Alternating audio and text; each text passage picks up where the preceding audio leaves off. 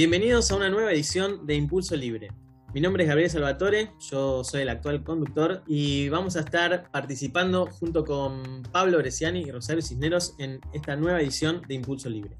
Les comentamos que a partir de esta edición vamos a estar siendo padrinados por la Fundación Apolo, por lo cual van a poder entrar a las redes sociales de la Fundación para escuchar nuestro podcast y para informarse de todos los trabajos que la Fundación hace eh, en la Argentina. Les comento que los nuevos, compañeros dentro de Impulso Libre se llaman Pablo Bresciani, 42 años, papá de dos chicos, analista de prevención de lavado de activos en el sector privado, estudiando relaciones internacionales, es miembro de la Fundación Apolo y del Instituto Rivas, vocal de la Junta Promotora de Republicanos Unidos de Provincia de Buenos Aires y miembro de la Mesa Política Municipal de Lomas de Zamora. También tenemos a Rosario Cisneros, 25 años, también mamá, redactora en seguimiento legislativo, candidata en Republicanos Unidos. Y les pido chicos que se pongan los micrófonos y se presenten ustedes también y digan por qué están acá y qué les parece este podcast. Primero Pablo, vamos. Bueno, primero que nada, muchas gracias por la invitación a este proyecto, Gaby. La verdad que muy contento de ser parte. Este, tenía ganas, habíamos hablado hace, creo que el año pasado, mitad de año, y pasó, pasó la cuarentena por encima y no, habíamos arrancado, así que muy contento, muy feliz. Y bueno, con ganas de compartir con todos este, ideas, proyectos y ver de qué manera podemos encarar de una manera más amigable quizás esto que nos está pasando como país. Muy bien, Rosario. Hola, ¿cómo andan? Estoy muy contenta de poder participar en este proyecto. Vamos a estar ahí charlando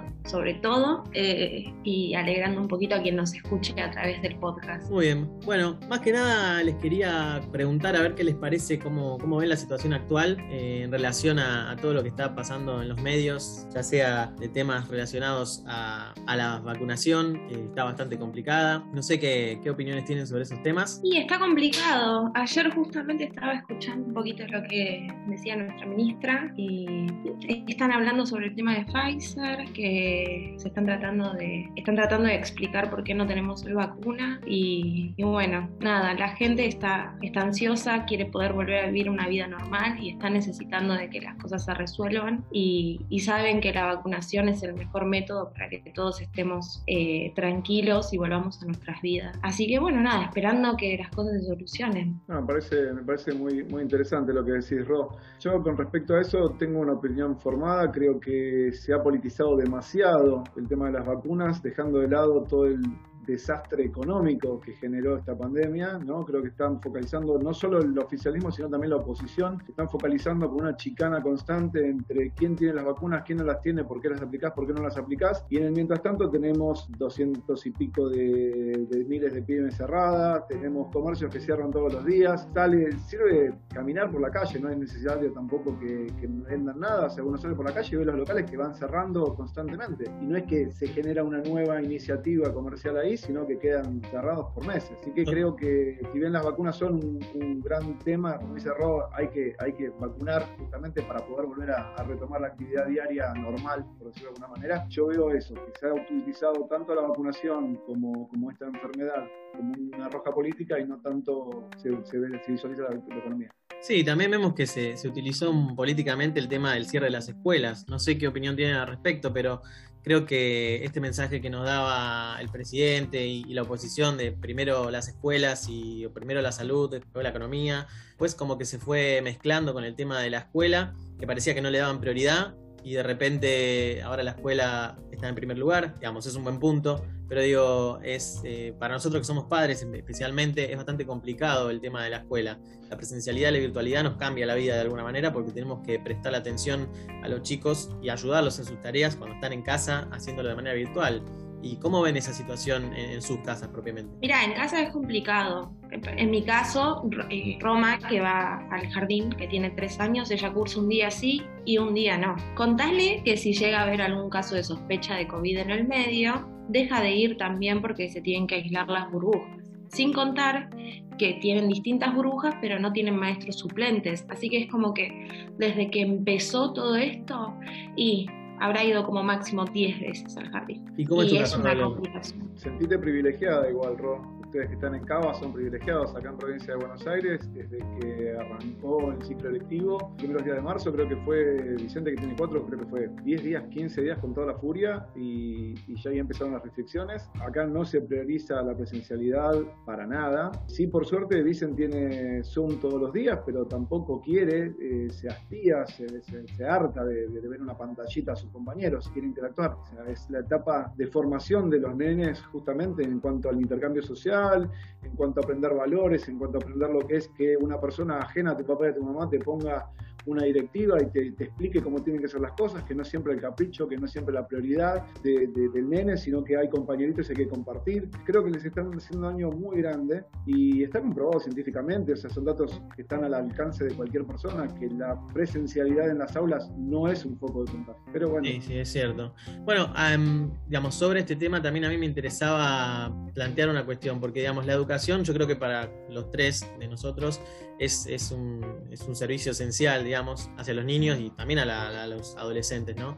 Y creo que también es importantísimo porque de alguna manera nos permite entender por qué se toman las decisiones. Cuando una persona está educada, puede entender un poco más, puede juzgar un poco más, puede confirmar con fundamentos el porqué de la toma de decisiones. Y, y creo que eso también es de alguna manera lo que el gobierno no entiende. Entonces, al no priorizar la educación, también de alguna manera está perjudicando a esos niños y niñas que hoy no están yendo a la escuela. Más que nada en provincia de Buenos Aires, donde sabemos que el, nivel de pobreza también es, muy alto en los niños de, de 7 a 14 años estamos hablando de un 73%. Entonces, al mismo tiempo, la escuela, además de ser un lugar donde uno aprende, también para algunos de los chicos es un lugar donde pueden ir a comer. Entonces hay muchas consecuencias de, la cierre de del cierre de las escuelas. Y al mismo tiempo los padres de, las personas de bajos recursos generalmente no pueden atender a sus hijos o dejarlos con una niñera e irse a trabajar. Entonces también es, yo creo, un, un trastorno para ellos.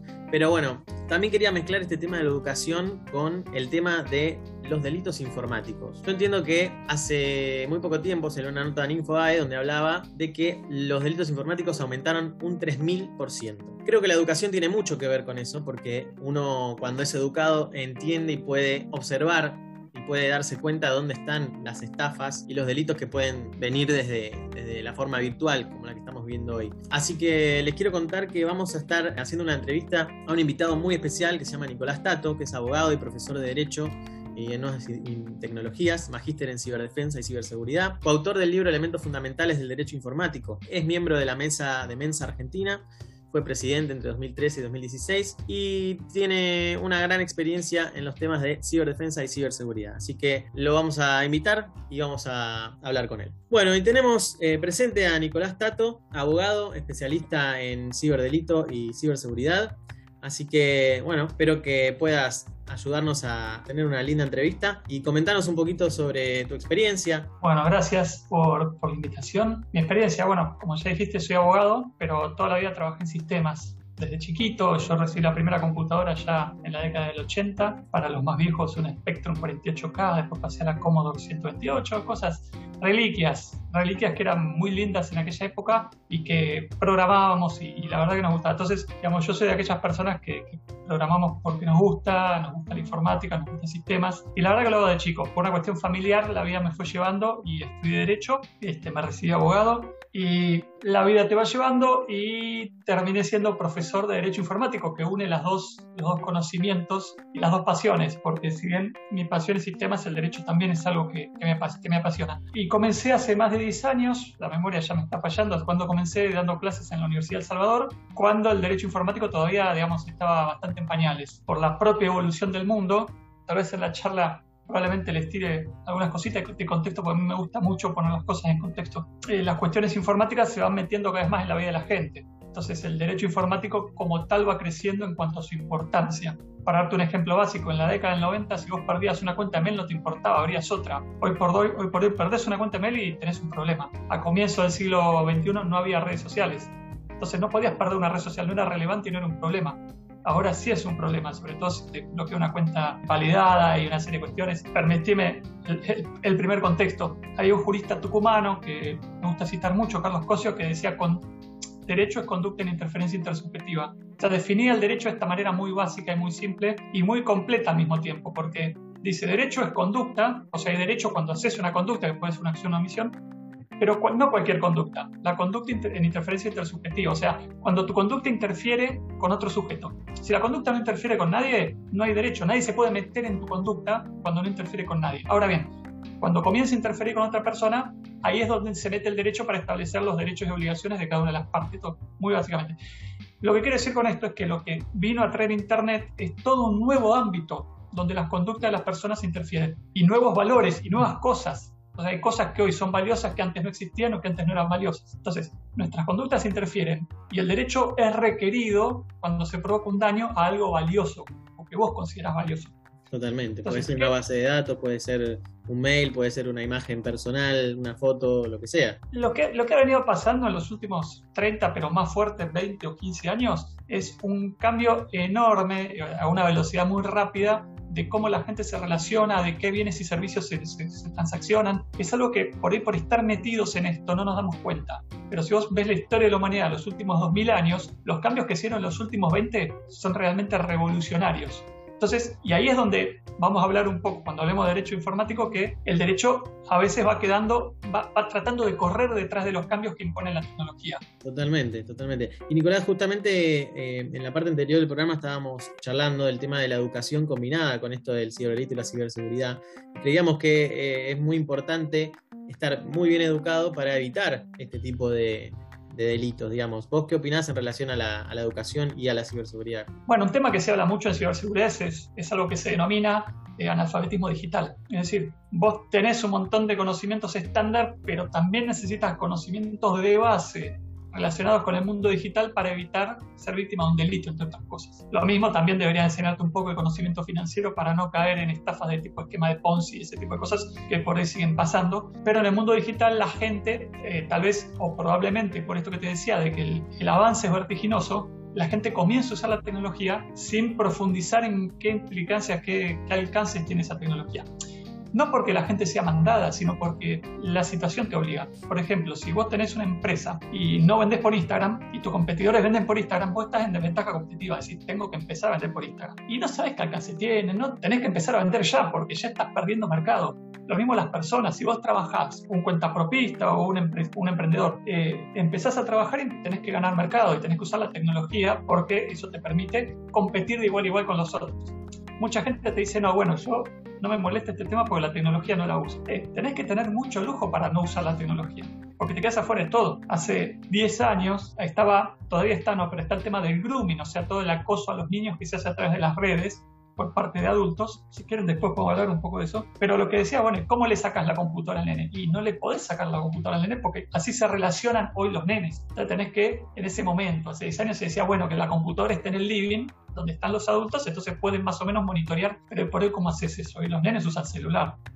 Bueno, van surgiendo una serie de cosas, como se amplió el ámbito donde las conductas se relacionan, van surgiendo nuevos cuidados que hay que tener y nuevos conocimientos que hay que adquirir de base para no ser un analfabeta digital. Entonces, tal vez está buena tu pregunta porque sería bueno que en las currículas, sobre todo en la, en la segunda parte del primario, ya empezar a hablar de la cuestión digital. Otras cosas, qué sé yo, el problema de cuando vos haces algo digital, un video o lo que sea, un post en internet, después es difícil que desaparezca. Entonces, empezar a, conceptualizar eso. Sí. Te hago una pregunta, ya que tocaste el tema y acá a todos nos, nos toca de cerca siendo papás. Hemos visto casos en donde aplicaciones que los chicos usan para hacer videos, reírse, hacer juegos interactivos con, con otros nenes, terminan metiéndose distintas redes de personas, atrayéndolos dentro de ese sistema. Entonces los padres quedamos como un poco afuera porque decimos, pero está haciendo videos o está hablando con amiguitos y por ahí cuando miramos un poquito más de cerca, por detrás, hay gente especulando y estando detrás en eso.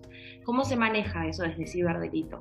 Mira, hay una, hay redes de pedofilia que se dedican a esto. Hace poco desbarataron una en la zona de Triple Frontera. Eh, lo, que hace, lo que yo sé que hace la policía de la ciudad, por ejemplo, la ciudad de Buenos Aires, es este, tener perfiles creados para atraer esas redes de pedofilia. Policías que crean perfiles de niños con el objeto de atraer esas redes y, y, así procesar y, pasar a, llevar adelante la investigación. Eso por el lado de lo que es el, el Poder Ejecutivo que, que se dedica a perseguir el delito del punto de vista de los padres, ¿qué, ¿qué pueden hacer los padres?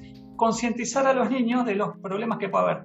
No con el lenguaje de de lo que pasa, ¿no? La pornografía y este tipo de cosas. Decirle, no, que te pueden robar la cuenta, que te pueden acercar el usuario, cosas que al niño le molesta sin hablar de temáticas para las cuales el niño no está preparado para procesar ahora. Por ejemplo, enseñarles que no tiene que dar su nombre real, que no tiene que dar sus datos, porque además del tema de la pedofilia y el grooming, también está el tema de sacar datos para robar una casa o, o datos de la familia. Entonces, enseñarle a través de, decirle que, eso le puede poner en peligro la cuenta, o le pueden robar el mail, o le pueden robar la cuenta de, no sé, de Instagram o lo que sea, que no de sus datos, que tenga cuidado con lo que habla y que sobre todo que no hable con desconocidos y hable con los compañeritos del colegio, por ejemplo. Y después sí, cada tanto, a ver, no es que uno dice esto y ya quedó. Pasar cada tanto, con quién hablas, preguntarle, eso tiene que estar siempre, no hay otra manera. Buenísimo. Nico, disculpa, me tengo una consulta yo ahora. Con esto que vos decías que justamente pueden robar los datos, le pueden robar la cuenta, que eso por eso lo podemos decir a nuestros hijos como para que se vayan interiorizando en todo el peligro que tienen las redes sociales y, la cibernética, lo que es Internet hoy día. Respecto justamente a eso, yo laburo en la parte de análisis de prevención de lavado de activos y es un tema que hoy por hoy está en boga, esto de el, phishing y, demás técnicas. Pero mi pregunta no va puntualmente a eso, sino a qué dice el derecho o qué se está haciendo hoy día en cuanto a perfiles falsos, como vos decías hoy, la competencia, ¿no? De empresas que venden por Instagram y la competencia va vendiendo y y quieren abrirse, o sea, el robo de identidad por un lado, y por otro lado, si se han detectado perfiles falsos que utilizan esta, este, este mecanismo de venta online para lavar dinero. Sí, para el lavado de dinero y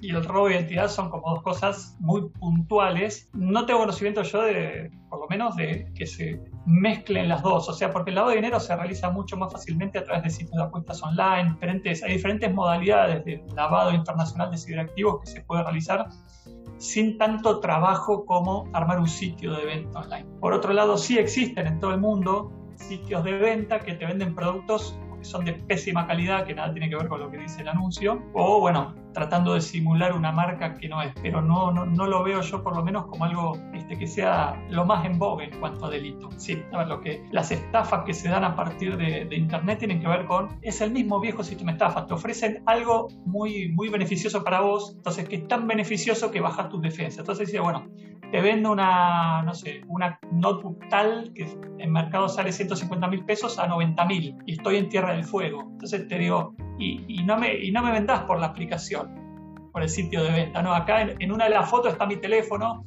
y como no me cobran comisión, si me mandas un WhatsApp, coordinamos, te la mando de Tierra del Fuego y obviamente jamás llega esa plata, eh, esa computadora, perdón. Entonces, ¿qué pasó ahí? Lo que suele pasar, y si les cuento, esto es muy común, pasa lo siguiente, el tipo dice, bueno, cuando haces el acuerdo por fuera de la aplicación, el tipo te da una, una, cuenta bancaria para que le transfieras. Esa cuenta bancaria suele ser de un vendedor de la aplicación, de otro vendedor, que vendía aires acondicionados a 90 mil pesos. Entonces, vos le transferís los 90 mil esa cuenta. El del aire acondicionado recibe del estafador del otro, diciendo, che, te pasé 90 mil para ir a buscar el aire, y lo va a buscar, y se lo lleva personalmente. Entonces esos 90 mil llegaron a un vendedor real, pero el aire acondicionado se lo llevó el estafador.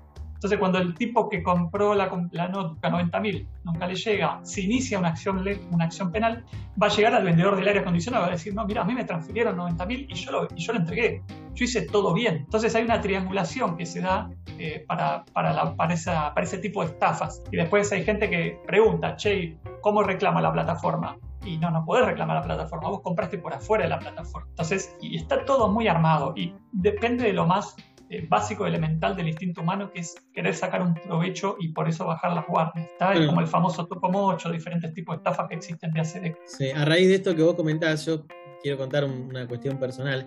Yo hace muy poquito tiempo me, pasó esto y yo la verdad, yo creo que soy una persona formada que, conoce el mundo tecnológico, está atenta a, esta, estos temas de, de ciberdelito y todo. Y sin embargo, caí también en, un ciberdelito.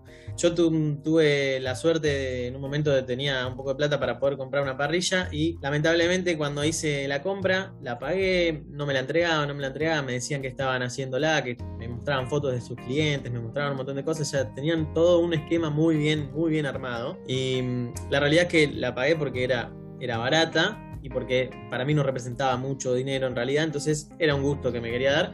Y sin embargo, después de más o menos 12 meses, obviamente no me habían entregado la parrilla, entonces decidí ir a la justicia, la justicia penal, y hice una denuncia por estafa. Por suerte ahora se podía hacer todo de manera virtual, envié un montón de información, hice yo exclusivamente una investigación eh, para poder determinar quién era esa persona, me enteré de un montón de cosas que estafaba no solo con eso, sino con otros productos. Y uno cuando está, digamos, en el marketplace de Facebook o en el Mercado Libre, quizá no hace un análisis tan profundo de algunas de, esas personas, que en realidad quizá es, responsabilidad propia de la persona que va a hacer la compra de hacerlo.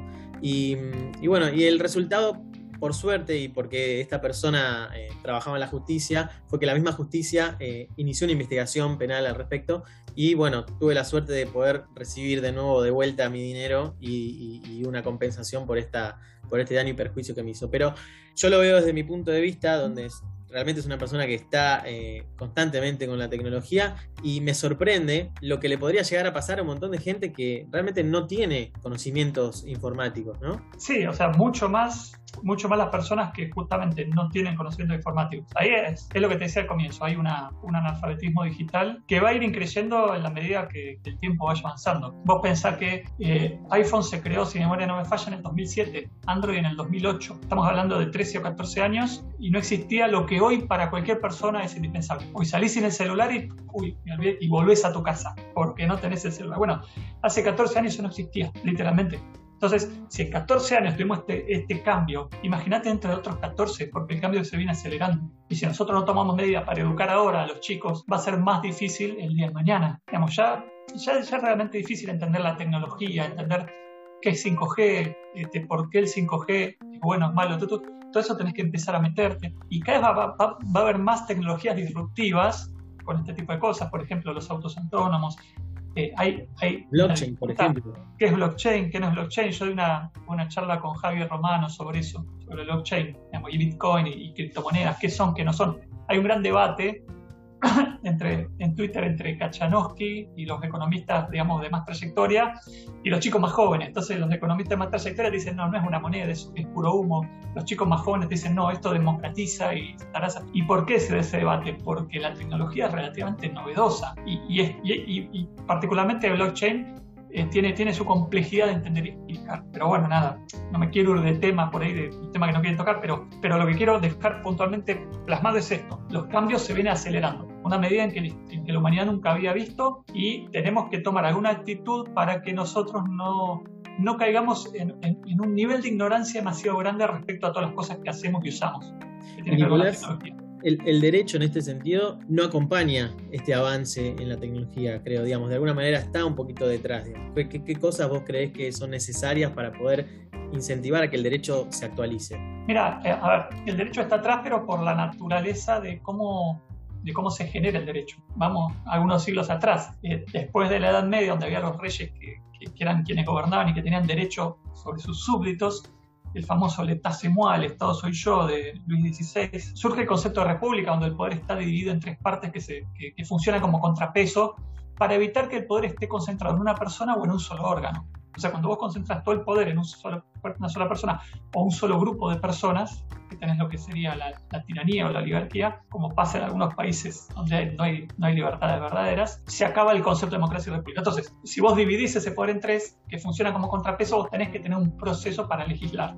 Por el Congreso, por legislativo, legislar para traer un proceso que, a ver, es el mejor que se puede hacer o el más rápido que pueda haber para respetar esta división de poderes y, y el concepto de democracia. Entonces, este proceso tiene sus tiempos, y la tecnología va mucho más rápido. Lamentablemente es así, no hay manera. Lo que sí se puede hacer es legislar de manera tal que las leyes, sin ser un comodín, pero sí tengan en consideración lo más posible los avances tecnológicos. Te doy un caso puntual. Protección del correo. Durante todos los últimos 150 años se protegía el correo, el correo epistolar, el papel. Cuando voy en el mail, el mail no es un correo epistolar en papel, pero todos entendemos que es más o menos, es el upgrade, es la versión superadora del correo. El legislador en ese momento no lo pensó. Bueno, tuvimos que, recién en el año 2008 salió una ley que protegía específicamente el correo electrónico.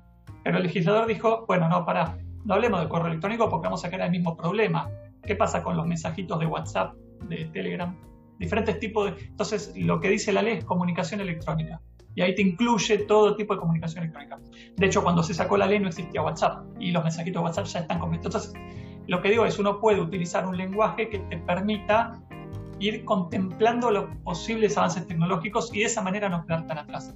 Pero hasta el 2008 en nuestro país no había delitos informáticos. Todas las cosas que hoy son consideradas delitos. Y pensá que Mercado Libre nació en el 99. O sea, en el 99 al 2008 uno podía, qué sé yo, entrarle la cuenta de Mercado Libre a alguien y todo eso no estaba contemplado en el derecho específicamente. Eh, lo que se puede hacer es, es estar atentos y, y tratar de que las, normativas tengan este, este, para eso necesitas este, la, que el legislador también esté educado en, terminología tecnológica, para que pueda usar una terminología que entienda que está contemplando lo que puede de alguna manera pasar a futuro. Y contame, Nico, ¿vos crees que hoy en día la educación argentina para los más que nada lo que es eh, secundaria en informática, ¿está a la altura para preparar a los chicos de, qué se trata y al futuro? Mira, en mi opinión, la educación argentina, no, no, no digo los docentes, digo la educación como concepto en Argentina, tiene mucho, mucho para mejorar, ¿no? Conceptualmente, cómo educar a los chicos, llevarlos más hacia hacer más fuerza en el conocimiento, en el esfuerzo, en, términos generales. Y dentro de estos los generales está el tema de la, de la informática. Sí, toda esta educación tecnológica hoy por hoy no se está dando y hay mucho camino por recorrer en esto, en dar los conceptos esenciales de informática para que los chicos puedan manejarse en una, pero en un ámbito que cada vez más es parte de nuestra vida, digamos. Vos tenés tu vida real, que es con quien te relacionás en el, mundo físico, y tu vida virtual, que es con quien te relacionás a través de las redes o de internet. Cada vez más el porcentaje de virtualidad le va comiendo al porcentaje de realidad. Esto pasa en el mundo y va a ser, lo más probable es que siga pasando. Entonces, la educación también se tiene que adaptar a eso, a que este, dar las herramientas para que la mayor parte de la vida que, va a ser, que van a hacer estos chicos y que ya están haciendo, que es virtual, se haga con las herramientas de conocimiento suficiente para que sean libres y puedan elegir. Porque hay, una cosa que yo siempre, la primera clase a los alumnos de la, de universidad les, les, digo lo siguiente, supongamos que yo te voy a elegir entre tres cartas, ¿no?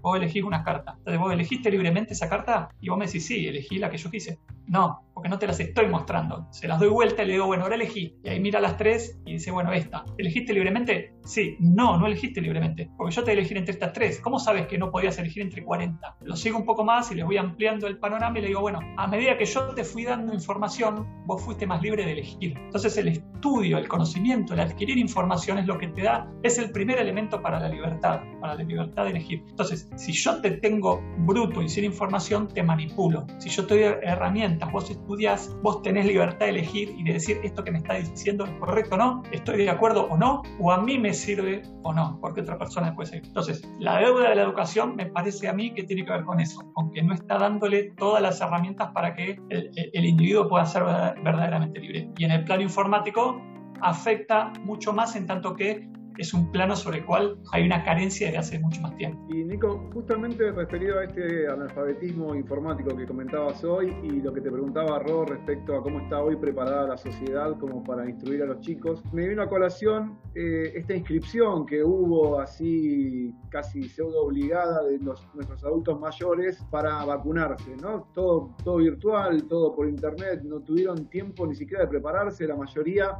que pudo le pidió a un nieto o le pidió a un hijo o le pidió a un vecino que los inscribiera. Han existido casos, yo no me he enterado, por eso te pregunto, ¿vos tenés conocimiento de que hayan existido casos de que justamente con esta excusa y esta, esta, esta bondad que le dieron a, a todos estos muchachos que están pensando en lo ajeno, hayan intentado quitar información, robar, estafar o algo referido justamente a esta inscripción a los adultos mayores que están vulnerables 100% respecto a la informática? ¿Ha llegado algún caso? Los casos que yo he visto era de gente que decían, simulaban ser del gobierno de la ciudad, tipo enfermeros, y que venían a Huizaparte o a y cuando abrías la puerta entraban y te robaban. Eso con respecto a la pandemia. Con respecto a la inscripción online, no, yo no, no, no me han llegado casos de ese estilo. Lo que puedo decir con esto, y esto por ahí, bueno, para no tirar tantas pálidas de mi lado, hay una realidad también con la informática, es que la, hay un gran trabajo del, del lado de la informática en hacer las interfaces de las aplicaciones accesibles y amigables. Y, había un, viejo chiste al respecto que dice, la mamá que dice, qué inteligente mi nene, ya usa la tablet a los dos años. Y le dice, no, el inteligente es el programador que la hizo de manera tal que un nene de dos años lo pueda, lo pueda manejar. Y mi hijo hace lo mismo, mi hijo chiquitito tiene, a los tres años está con el celular, pim, pim, pim, y, y qué genio el tipo que lo hizo de una manera tal que una persona pueda entenderlo. Y, a ver, tengo un hijo que no sabe, o sea, no sabe escribir, leer y sin embargo usa la aplicación, es un jueguito, ¿no? pero es un jueguito complejo el tipo lo usa bien. Prueba y error llegó y lo hizo. Entonces la tecnología la verdad que se está trabajando para hacer más accesible a los autos mayores. Los autos mayores que yo conocí pudieron sacar turno online o como decís se lo sacó algún hijo, pero no hubo, no hubo mayor problemas a ese, en ese sentido. Bueno, Nico, respecto a esto que vos eh, mencionás del tema de, la inteligencia de los programadores al armar, eh, armar los software y, al desarrollarlos, yo veo que cada vez vienen más finitos los manuales, por ejemplo, de los celulares y las las cosas informáticas. Por ejemplo, yo me compré esta, esta wristband y no tenía manual directamente. Y el iPhone que, en su momento me regalaron tampoco tenía manual. Entonces digo, es muy cierto lo que vos decís, que se, están, eh, se está produciendo, digamos, software de una calidad bastante alta y los programadores son de alguna manera prácticos en el sentido de la, de la programación.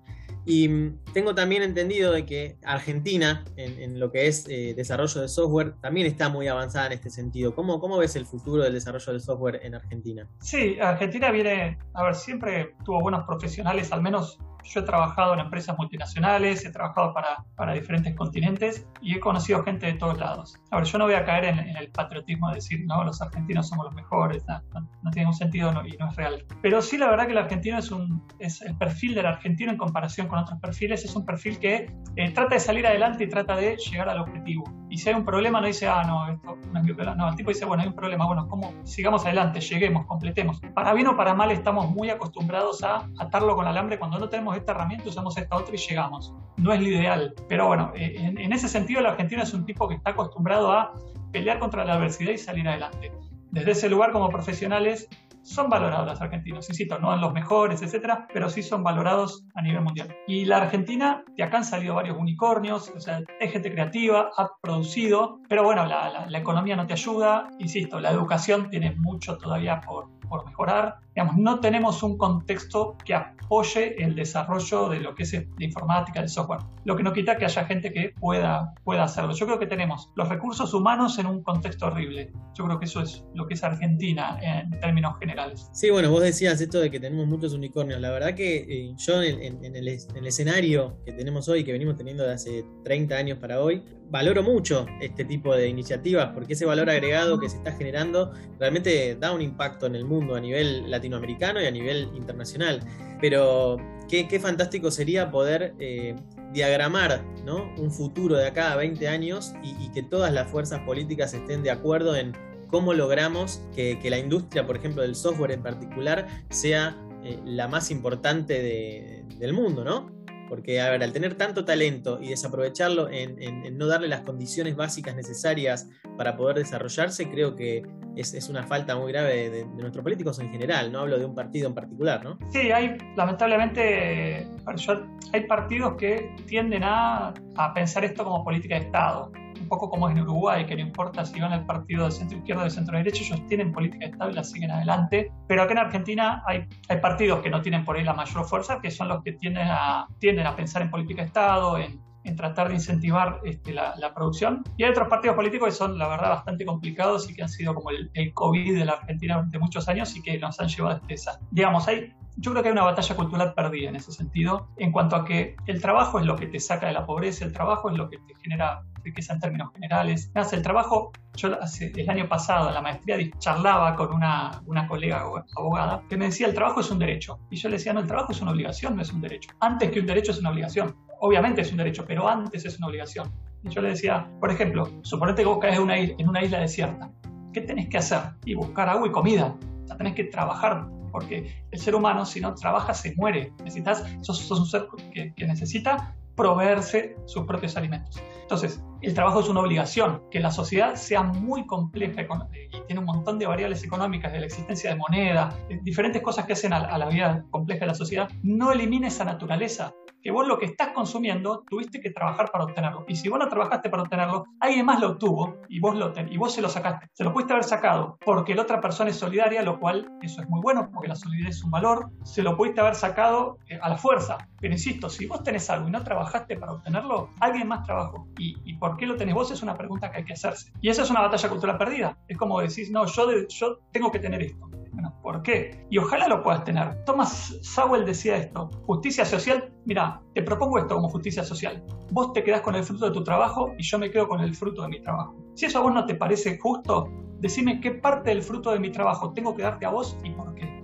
Entonces digo, a ver, yo creo y tengo la firme convicción de que la solidaridad es una virtud deseable. De hecho, la solidaridad es una de las formas de felicidad, y esto ya nos vamos para el lado de la filosofía, pero hay diferentes formas de la felicidad. Ser solidario, ayudar al otro, te da una forma de felicidad que es muy difícil de explicar. Y esto es un valor y una virtud. Pero la solidaridad es voluntaria. Si es impuesta, es un robo. Entonces yo te digo, dame, si vos me quedas tu celular, porque me viste a mí en una situación de perder el celular que sea, te vas a sentir muy bien ayudando a alguien que lo necesita. Ahora bien, si yo digo, che, yo no tengo celular, vos tenés y te lo saco, es robo, no es solidaridad. Un impuesto nunca es solidario, un impuesto es compulsivo. No digo que esté mal el impuesto, lo que digo es que no hay que, eh, caer, perder la batalla cultural, digamos las cosas como son. Entonces, no sé cómo me fui a esto, ah, lo, de del desarrollo de software. ¿Por qué la gente se va? Porque estamos sacándole a la gente que produce lo que produce sin ningún justificativo. Esto ya pasó en Europa. Mucha gente de mucho dinero se fue de Francia, entre ellos el actor Gerard Depardieu, porque los impuestos eran abusivos. Entonces digo, no, me voy a Dinamarca. Allá en Europa por ahí es más fácil. Vos pensás que Europa, desde Portugal a Polonia más o menos, eh, es del tamaño de Argentina. Entonces es más fácil decir, bueno, me cambio jurisdicción y anda a cobrar. Y es lo que está pasando ahora en Argentina. Se van las empresas, se va a Mercado Libre, Emiliano Sordi nunca trajo la plata. ¿Por qué? Porque se la sacan. Y no es que se la sacan y vos y decís, está bien, me cobras un impuesto y yo veo que vos haces obras para la gente que menos tiene, haces cloacas, haces infraestructura, lo que permite generar trabajo. No veo eso. Yo veo que se la roban en bolsos o que hacen desastres o que hacen su propia campaña, o le dicen a los empresarios, que son los que aportan, son los que trabajan, son los que la reman todos los días, le dicen son unos miserables. Entonces es muy difícil, es muy difícil que, que un país pueda crecer en este contexto. Lo que se necesita son políticas de Estado y entender los elementos básicos de la economía, que la gente, la riqueza de un país, el PBI de un país a lo largo del año, es la suma del trabajo de sus habitantes. No hay otra cosa. A ver, Obviamente hay trabajos que generan más plata que otros, pero siempre es trabajo. Si la gente. Y el PBI vos lo generas y lo consumís. Puedes decir, bueno, el PBI es tanto, sí, pero generas y consumís como vos en tu casa. Vos cobras, laburás, cobras un sueldo y lo consumís.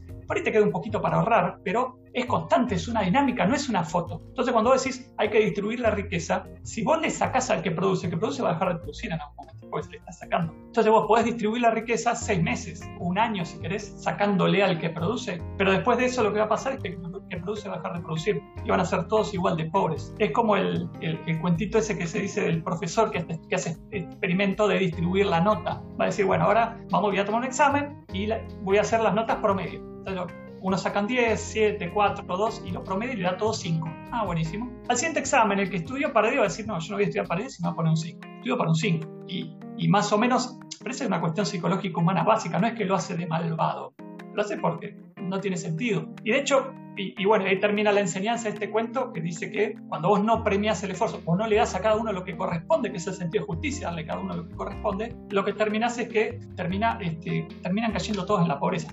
Y es lo que pasó en los regímenes socialistas en la Unión Soviética y en lo que está pasando ahora en Venezuela. Entonces, como sacarle a alguien que produce, o sea, sacarle a la gente el fruto de, de su trabajo es injusto. Pero más allá de que es injusto, es económicamente errado porque termina siendo todos más pobres.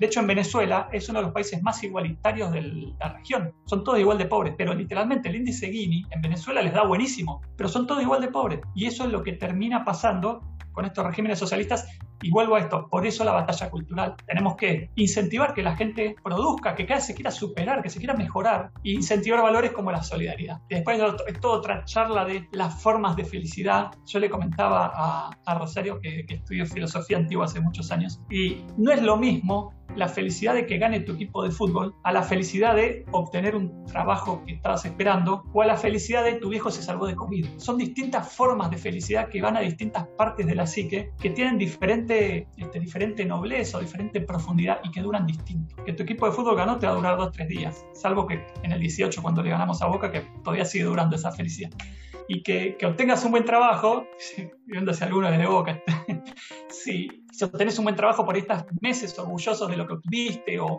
obtuviste una beca, o ganaste una, una Olimpiada Matemática. Entonces, la, la felicidad que te da poder ayudar a alguien en situación de desgracia, esa no, no, es muy difícil de explicar tenés que hacerlo. Yo siempre digo esto, no nos sirve. Yo cuando trato de, cuando charlo esto, le trato de llevar a la gente a que haga la acción solidaria y, que lo haga en carne. Y ahí se, se, vive, se vive en carne. Bueno, antes, Nico, perdona que te interrumpa, pero antes de que Pablo haga la pregunta que tenía, quería, raíz de lo que vos estás diciendo del tema de la solidaridad, es importante aclarar que en Fundación Apolo estamos ayudando justamente al comedor Boquitas, eh, que queda en Necochea 1224, así que esto para que lo sepas vos y para que lo sepan los oyentes, es importante que si tienen cosas para donar, juguetes, comida, obviamente alimentos no perecederos y cualquier otra cosa que les pueda servir, elementos de cocina, porque vamos, vamos a darle de comer a mil chicos, estaría bueno también que, se contacten con nosotros a los mails de Fundación Apolo y nos aporten, nos aporten cualquier cosa y, y como decís, la solidaridad da, una sensación de felicidad que no se puede comparar con un montón de otras cosas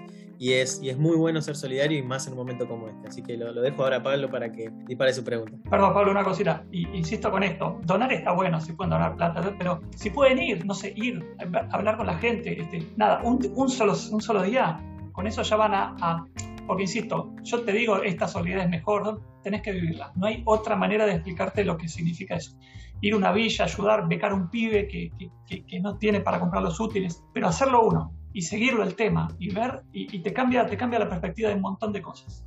Listo, perdón, Pablo. No, por favor, por favor, Nico. Es más, y comparto, comparto 100% lo, lo, que decís, el hecho de brindar tu tiempo y, y, ser, vivirlo en, en, vivo, ¿sí? Hoy tan, tanta virtualidad, vivir en vivo eso es impagable. Eh, vos hace un ratito dijiste que el argentino está acostumbrado a atarlo con alambre, de que si no tiene una herramienta utiliza otra. Y hoy por hoy es un boom mundial del cual yo desconozco, tengo que, reconocer que yo soy un analfabeto en esto, pero se habla mucho de las granjas de bitcoins, de que hoy día se está utilizando, acá en Argentina la gente utiliza, se, se, como laburo ser una granja bitcoins para generar un ingreso desde el punto de vista que vos hablabas hoy de que venimos corriendo legislativamente a, la tecnología desde años luz atrás, ¿no?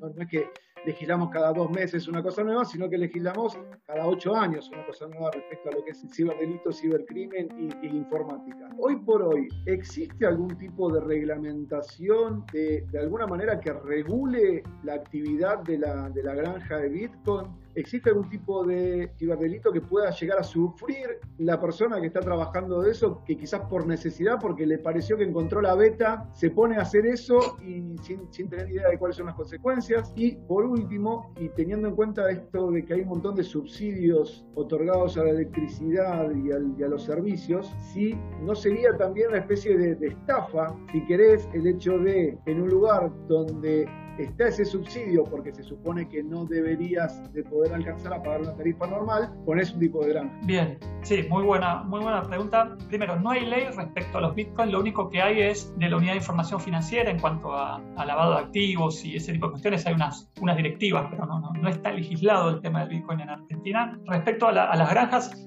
Hace tiempo hay una granja en Tierra del Fuego, o Santa Cruz o Tierra del Fuego. Pero el tema es este, para minar Bitcoin vos necesitas una gran capacidad de cómputo.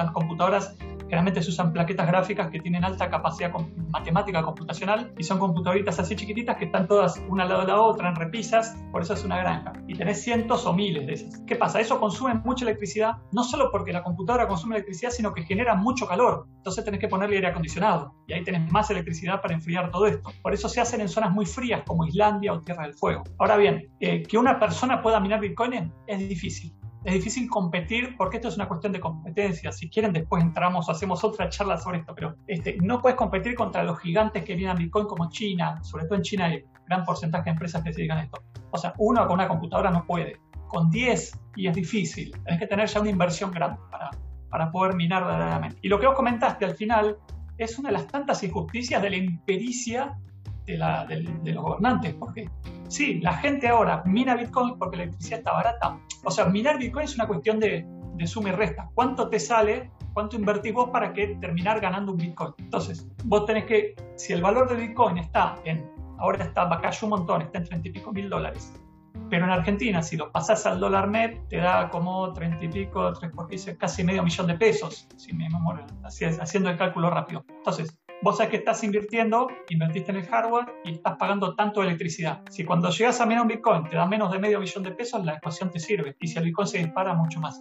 Pero todo eso lo estamos financiando con el IVA de los fideos de los pobres. Entonces es un delirio, es un delirio enorme. Este, que los pobres que pagan el 20% de IVA cuando compran los fideos, compran la leche, terminan pagando la electricidad del tipo que está minando bitcoins. Entonces esta es la parte donde el Estado, y acá otra batalla cultural que perdimos, ¿no? El Estado te salva, el Estado te, cuida y vos dependés del Estado. Le han quitado a los individuos la capacidad de, la dignidad de valerse por sí mismo, decir yo puedo, yo puedo, no.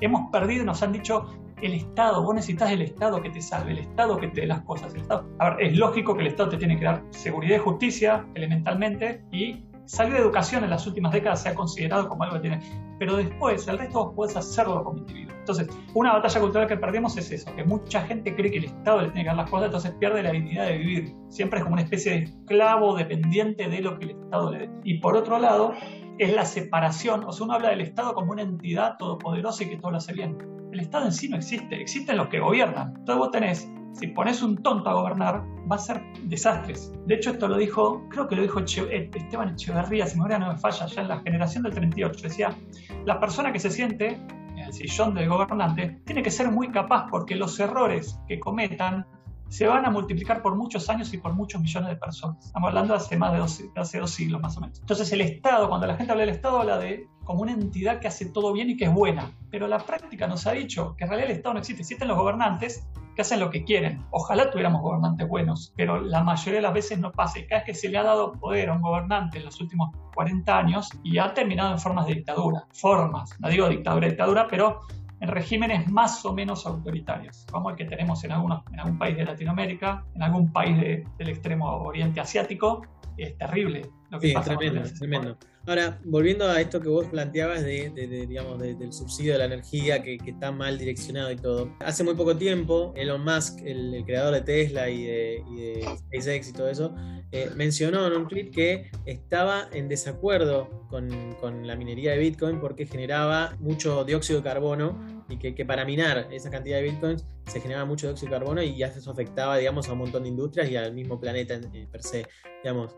Eh, ¿Vos qué opinión tenés al respecto? Bien, lo que hizo Elon Musk en un tweet, a ver, tiene razón Elon Musk. Como les dije, la mayoría de empresas que minan son chinas. en China se usa mucho la tecnología de carbón para generar energía genera una, una, huella ecológica bastante fuerte. Eso es real. A ver, las criptomonedas en sí no son monedas, son lo que se llama, son commodities. Es una cosa como, como la soja, como el oro, como la plata, que vale lo que la gente dice que vale. Punto. No tiene un valor que en Estado te dice vale esto. Entonces, eh, ¿cuánto vale una criptomoneda? Y vale lo que la gente dice que vale. Puede valer 60 mil dólares o cero. Sí. Y lo más, tiró un tweet hizo desbarrancar el valor de la moneda te hace dar cuenta de su volatilidad.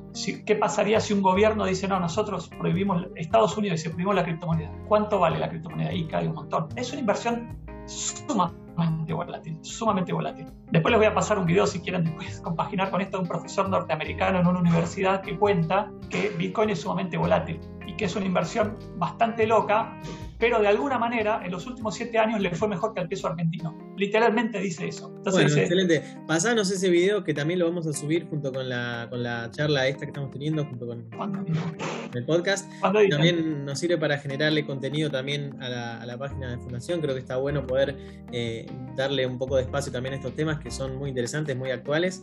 Y, bueno, Nicolás, te agradecemos muchísimo haber participado de, esta entrevista. La verdad que se nota que sos una persona muy, muy formada en los temas que, nos mencionaste.